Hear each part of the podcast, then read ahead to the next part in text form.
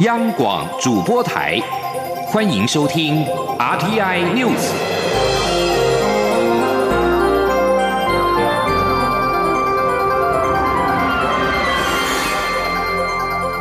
听众朋友您好，欢迎收听这节央广主播台提供给您的 RT News，我是张顺祥。第三十九届电力工程研讨会今天在台湾科技大学举行会议，探讨强化电网的议题，希望能够提升国内电力供应的稳定性。经济部长沈荣金表示，台湾推动离岸风电，透过趸购电价跟竞价并行，可以达到最佳化的境界。在趸购电价每度新台币五点八元的基础上面，到了二零二四年、二零二五年，竞价可以降到每度二点二元到二点五元，这让全球刮目相看。请记者刘品希的采访报道。一年一度的电力工程研讨会是国内最具专业性的电力能源科技盛会。今年由台湾科技大学和台湾电力与能源工程协会共同主办，主题聚焦电网强化与维新，吸引四百名学界与业界代表共襄盛举。经济部长沈荣金也到场致辞，说明政府推动能源转型的过程与目标。沈荣金指出，在太阳能发电部分，未来装置容量目标为二十 G 瓦，地面型占十七 G 瓦，屋顶型占三 G 瓦，其中工厂屋顶二 G 瓦，民众屋顶则占一 G 瓦。至于风力发电，沈荣金表示，本来目标是三 G 瓦，现在已经追加到五点五 G 瓦。在趸购电价每度五点八元的基础上，进价可以降到二点二元到二点五元。透过趸购电价与进价并行，达到最佳化的境界。他说：“那因为这些开发商有每度电五块八的趸过电价为基础，然后到二零二四、二零二五的这个竞价的部分，他就有信心呢把它降到两块二到两块五。”那这个部分可以说，在全球来说的话，在推离岸风电呢，可以说大家都相当的刮目相看。台湾在推这一个所谓的离岸风电，透过盾构跟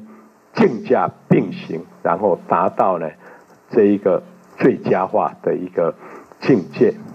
由于近年停电跳电事件频传，为了解决电力供应不稳的问题，这次研讨会将讨论国内电网输配电系统强韧计划，透过大数据分析历年停电数据，归纳事故原因，并对新设备建立从生产、施工到验收的产品履历，同时将引入变压器负载监测设备等新科技设备技术，提早预防停电的事故发生。央广记者刘聘熙在台北的采访报道。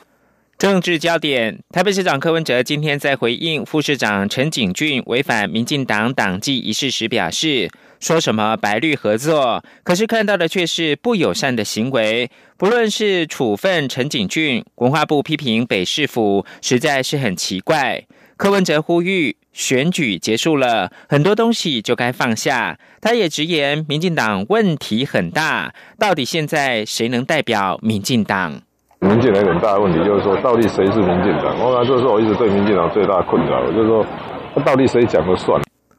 外界关注陈景俊未来动向，柯文哲表示，最近实在太忙，还没有时间跟他谈。民进党大佬吴乃仁将退流退党。桃园市长郑文灿今天上午受访时表示，不会评论派系事务。现在生存发展、改革再造是民进党重要的课题，其他的议题不重要。郑文灿跟党内中生代推举行政院秘书长卓荣泰参选民进党主席。新潮流创流大佬吴乃仁在赖的群组之内表达不满，民进党不思检讨，并对郑文灿非常失望，决定要退流退党。郑文灿上午参加拔河比赛活动，被媒体问到吴乃仁的说法时，仅简单表示不会评论派系的事务。现在生存发展、改革再造是民进党重要的课题，其他的议题不重要。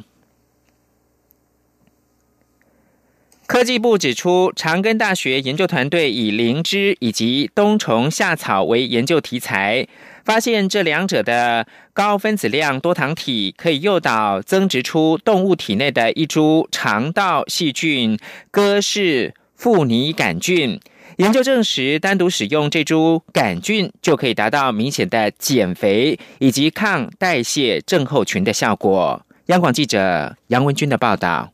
中草药不乏有相当多具减肥疗效的使用案例，但中草药与微生物相的相关研究在世界上仍属少数。在科技部经费补助下，长庚大学教授赖信志研究团队以灵芝及冬虫夏草为研究题材，寻找其中减肥的关键。赖信志指出，他们二零一五年先是做灵芝的研究，二零一八年才做冬虫夏草，意外发现这两者的高分子量多糖体。对于动物具有明显的减肥、抗肝炎及抗糖尿病前期症状等效果。后来，他们透过微生物相移植及各种抗生素处理等研究，首次发现多糖体能诱导增殖动物体内的一株肠道细菌戈氏富尼杆菌。他们将这株细菌分离出来后，投入的动物实验也发现，单独使用这株戈氏富尼杆菌就可以达到明显的减肥及抗代谢症候群的效果。效果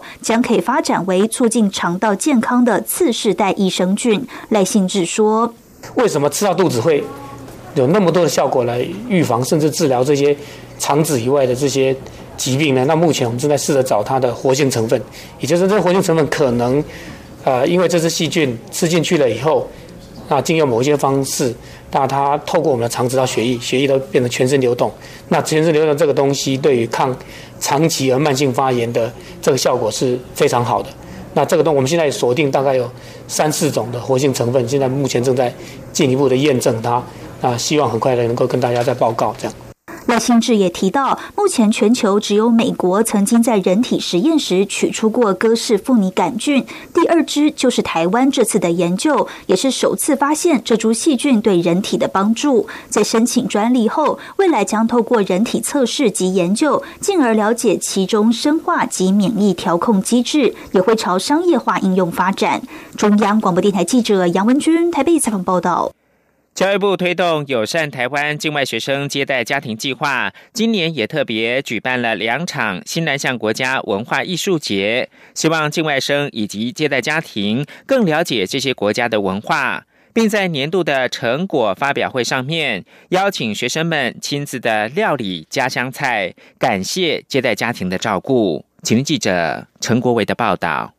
教育部友善台湾境外学生接待家庭计划，九年来已经培训将近四千户家庭。教育部国际及两岸教育司科长杨淑雅表示，随着西南向国家学生来台就学人数逐年成长，今年也在台北和台中举办两场西南向国家文化艺术节，邀请接待家庭及境外学子参加。因为我们的境外学生有我们接待家庭的陪伴，那他们会更了解。这些文化啦，这些观光设计的一些实际的一些典故啦，或更深入的那个文化底蕴。那我们的接待家庭呢，在跟这位学生的这个互动当中呢，也可以了解我们来自于这个国家的相关的饮食啊、文化啦、习惯。统计今年共媒合七百七十名境外生到四百三十二户接待家庭，其中有四成二三百二十三名学生来自新南向国家。就读国立高雄科技大学的越南学生阮氏桂英说：“接待家庭不是像客人般的对待他，而是如同家人般的互动，让他很感动。他在清明节的时候还和接待家庭一起去扫墓，也让他了解台湾的清明文化。”教育部最近举办年度成果发表暨文化交流感恩餐会，共有八十名接待家庭成员及境外生参加。餐会上除了回顾最近一年大家的成长与感动之外，更分组展开超级主厨大战，各自料理出越南、印尼、马来西亚、香港等地的特色家乡菜，也借此让境外生向接待家庭的付出与关怀表达感谢之意。中央广播电台记者陈国伟台北采访报道。国际新闻。《华尔街日报》报道，美方的官员跟专家表示，中国骇客入侵美国的海军承包商系统，窃取飞弹计划跟船舰维修保养等机密的资料，展现不对称作战的思维，促使美方全面清查治安的漏洞。美国总统川普政府剑指中国骇客。除了指控中方每年从美国企业窃取价值数十亿美元的智慧财产权，近期也将多项网络攻击的源头指向北京。连锁饭店业者万豪国际集团十一月底公布五亿客户各自外流，美方调查人员越来越有把握是中国骇客在搞鬼。匿名的美方官员表示，过去十八个月。中国骇客疑似发现美军系统漏洞，连连发动网络攻击。海军跟空军的承包商成为中国骇客窃取先进军事技术的头号目标。过去一年，美国的海军承包商系统遭入侵的情况特别严重。美方的官员表示，中国除了窃密，也想借网络攻击展现。共军呢，即使是没有办法跟美军在海上或空中正面交锋，也能够寻找弱点，以不费一颗子弹的不对称作战方式，对美国构成威胁。美国总统川普十四号对中国暂缓对美国制造的进口车加征关税的决定表示欢迎。他说，此举有助于双方进一步达成重大的贸易协议。川普在推特当中写道：“美国做得非常好，中国希望达成重大而且是非常全面性的协议，这可能会实现，而且会相当快。”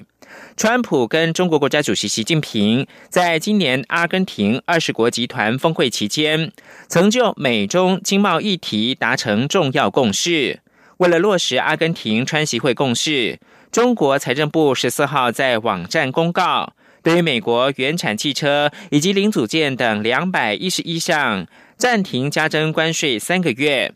而过去两个星期，北京方面也已经承诺要采购大量的美国黄豆，追查侵犯智慧财产权的人士和缩减科技业未来十年的主要发展策略。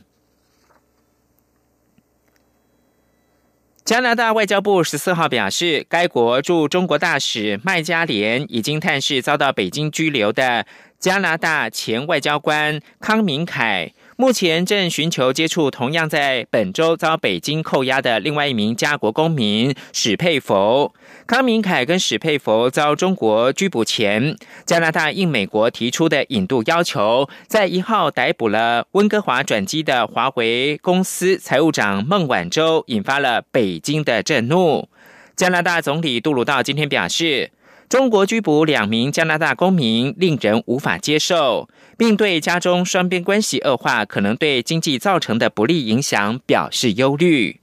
华为公司副董事长兼财务长孟晚舟日前遭加拿大逮捕。加拿大的外交部长方慧兰十四号表示，孟晚舟事件不涉及政治。至于北京本周拘留两名加拿大公民，美国国务卿蓬佩奥则是呼吁中方放人。蓬佩奥和美国国防部长马提斯今天在华府与来访的方慧兰、加拿大的国防部长石俊进行了美加二加二部长级的对话。会后，四个人召开联合记者会。澳洲总理莫里森今天表示，澳洲正式的承认西耶路撒冷是以色列首都，但不会立即的迁移特拉维夫的使馆。这项决定也改变了澳洲十多年来的中东政策。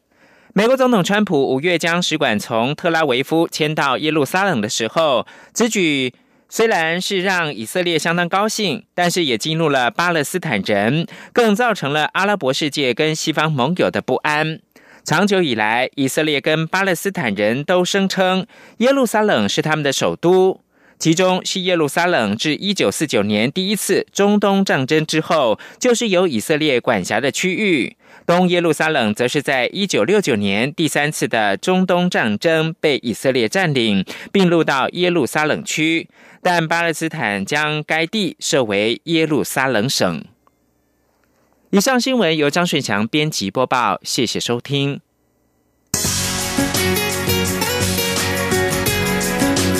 你是中央广播电台台湾之音。